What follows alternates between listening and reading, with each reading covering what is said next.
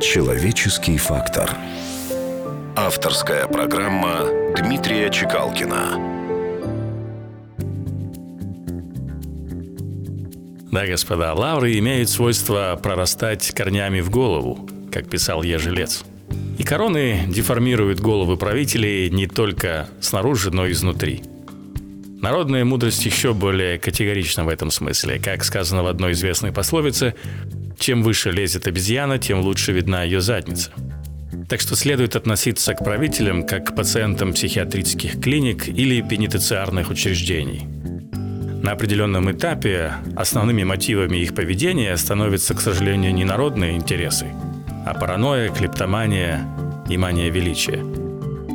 Я изучил по сотням судеб и по бесчисленным коллегам, как трудно в жизни выйти в люди и сохраниться человеком.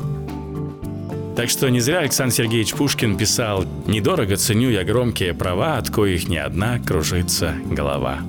Ибо человек, оказавшийся в плену своих страстей, свободным быть не может. Из-за недостатка кислорода на вершине власти мозги сильно усыхают. Остается пожелать всем нашим радиослушателям вменяемого физического и психического долголетия.